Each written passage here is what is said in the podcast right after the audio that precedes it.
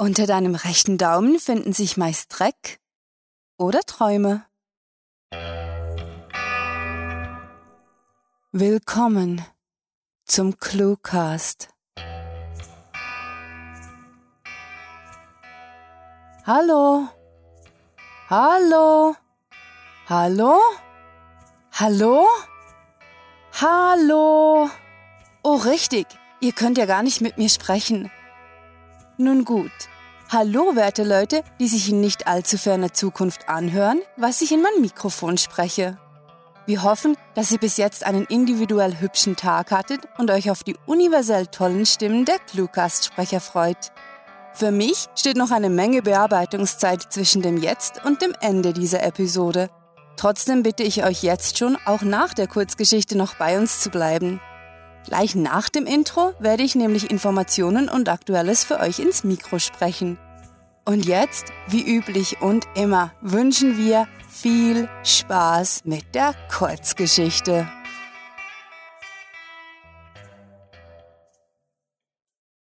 Flüchtige Begegnung Sejin rannte, so als gäbe es keinen Morgen. Denn wenn er erwischt werden würde, dann gäbe es für ihn tatsächlich keinen Morgen mehr. Hastig überstürzt setzte er einen Fuß vor den anderen und hoffte inständig, dass er es schaffen würde.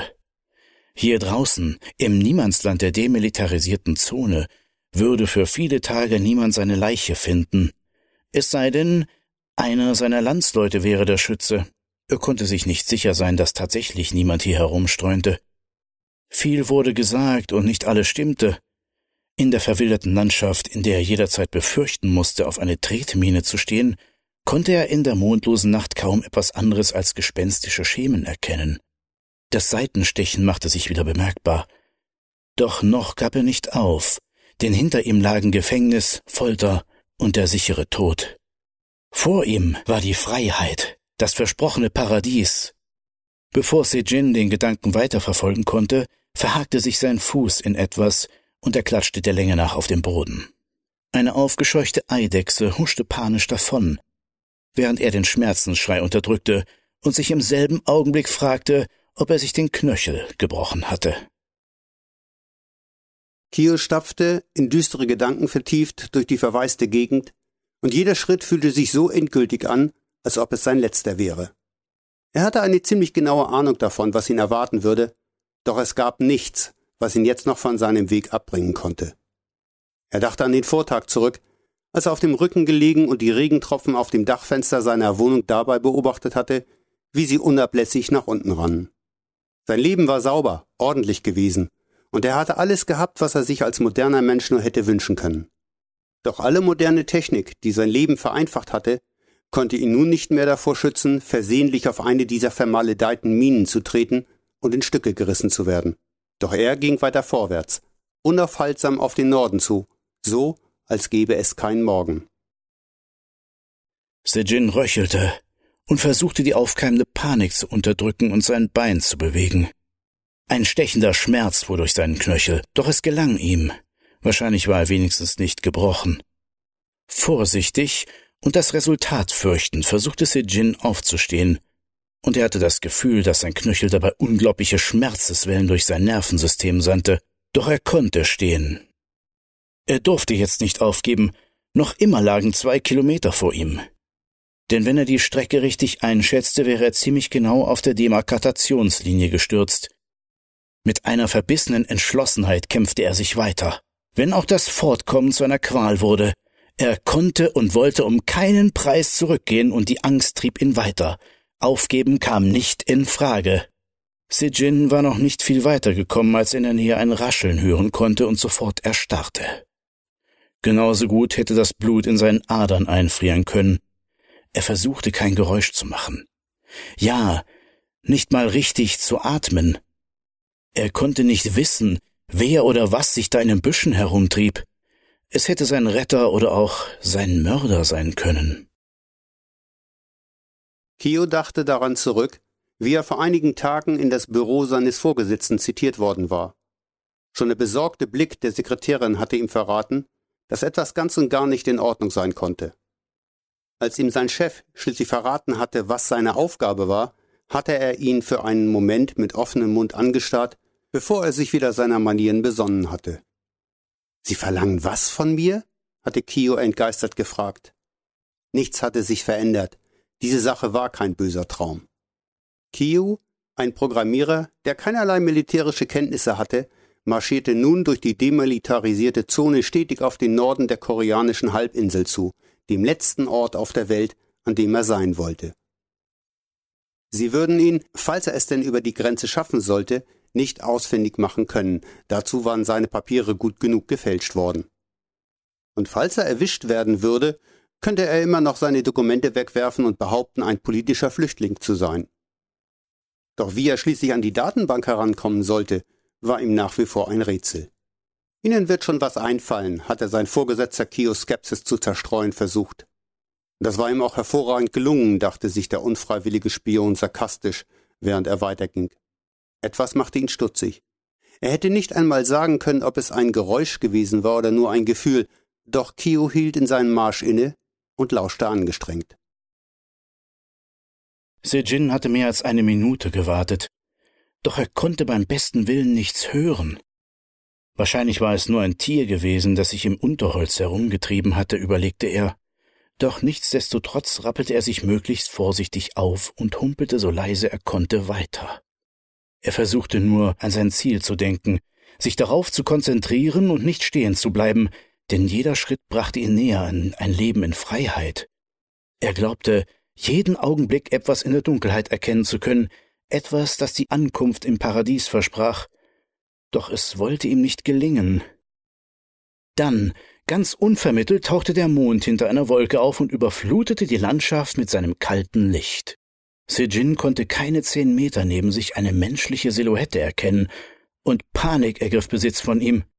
Trotz der unglaublichen Schmerzen rannte er los und schaute nicht mehr zurück.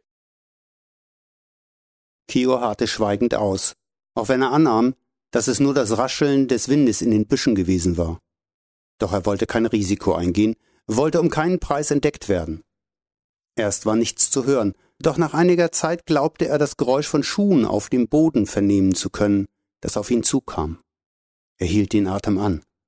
Dann konnte er im Mondlicht eine Gestalt erkennen, die ziemlich nahe zu sein schien und eine ruckartige Bewegung machte. Kios Magen verkrampfte sich und geduckt huschte er voran und hoffte verzweifelt, dass ihn der andere nicht gesehen hatte. Das war Flüchtige Begegnung, geschrieben von Sarah. Für euch gelesen hat aus der Sicht von Sejin Klaus Schankin. Und aus der Sicht von Kiu Norbert Hesse. Diese Kurzgeschichte spielte am vorgegebenen Setting demilitarisierte Zone auf der koreanischen Halbinsel. Und enthielt die Clues Eidechse, Dachfenster, Sekretärin, Paradies und Skepsis. Da bin ich wieder. Nein, wirklich, ich bin's, der einzig wahre Joseph Fink. Nein, halt, das hier ist ja nicht Welcome to Night Vale. Das hier ist der Cluecast und ich bin Rahel. Oder? Okay, ich gebe zu, ich kann nun nicht mit absoluter Sicherheit beweisen, dass ich nicht von einem Klon ersetzt worden bin, der dieselben Erinnerungen hat wie die richtige Rahel.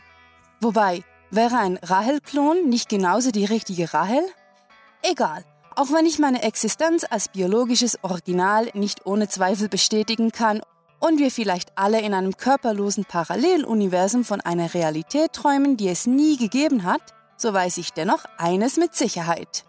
Auf cluewriting.de findet jeder, vom idealistischen Skeptiker bis zum philosophischen Pragmatiker, Kurzgeschichten, die die alltäglichen Pausen verkürzen. Und wer seine Augen dazu braucht, die Materie vor, über, unter oder hinter sich ständig auf Veränderungen zu überprüfen, muss dank dem Cluecast nun nicht mehr auf Literatur verzichten. Und da ich schon dabei bin, hier ohne Zuschauer in mein Mikrofon zu sprechen, könnte ich euch auch gleich nochmal auf den ClueWriting Schreibwettbewerb aufmerksam machen. ClueWriting möchte eure Worte, wenn es geht, gerne in eine Kurzgeschichte verpackt, die den unvorstellbar innovativen Titel Kurz trägt. Ob ihr beim Schreiben seltsame Selbstgespräche führt oder euch beobachtet fühlt, spielt dabei keine Rolle.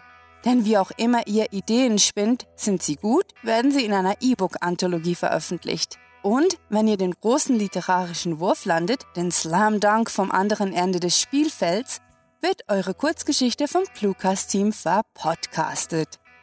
Die offiziellen Verpodcaster, also diejenigen, die euch die Clue-Writing-Geschichten so grandiotastisch vorlesen, existieren im Übrigen wirklich. Also so richtig und tatsächlich.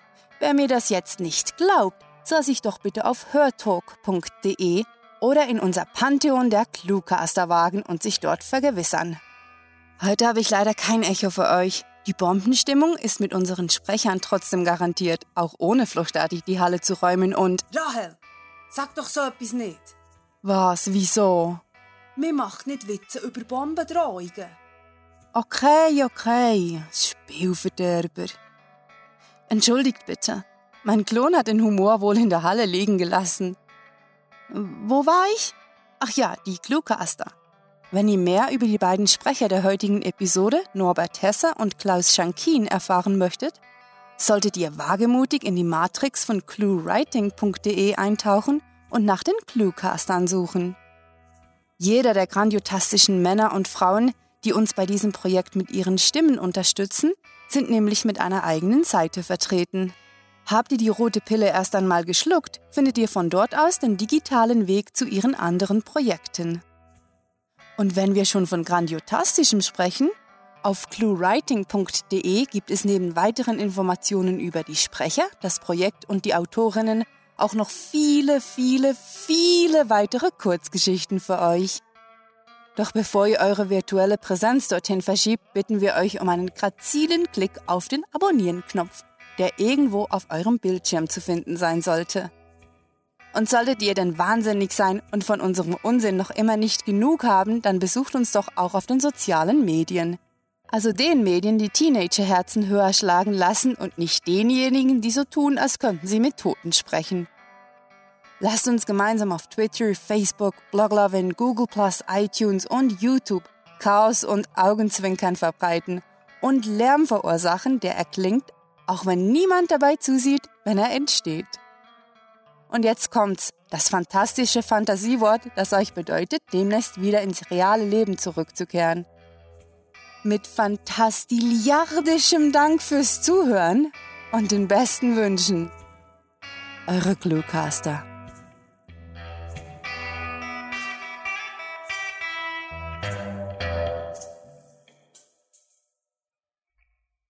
Nicht alle Nudeln sind auch Nudeln. Manche sind Spaghetti.